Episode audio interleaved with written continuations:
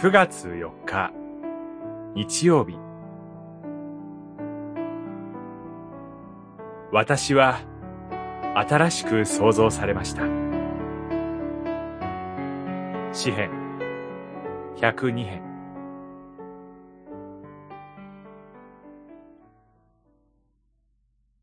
後の世代のためにこのことは書き記されねばならない。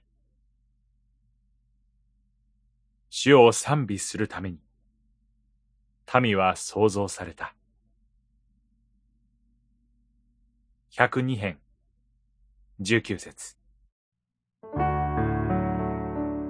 詩人は、主よ、私の祈りを聞いてください、と神に呼びかけ、自身の病の苦しみを語ります。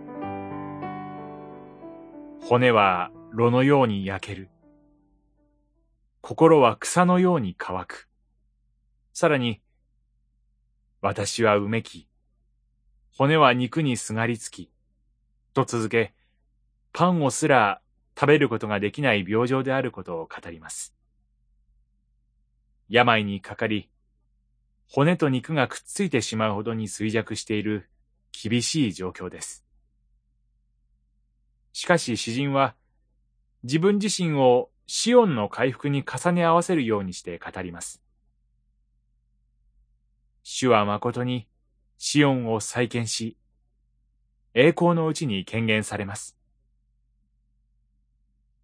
シオンの民が補修から解放され、やがてエルサレムに帰還して主の皆を唱え、主を賛美することを望み見ています。それゆえに、後の世代に託する言葉を語ることができました。主を賛美するために、民は創造された。たとえ、病のために人生の半ばで取り去られたとしても、主を信じる後の世代が、主を賛美する新しい民として創造されるとの希望です。今日という一日。私たちもまた、後の世代の民として、キリストに結ばれて生かされています。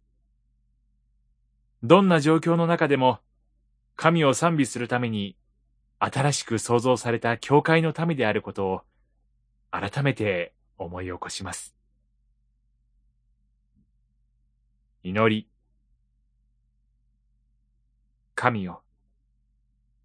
私はキリストに結ばれて新しく創造されました。どうか、この私を用いてください。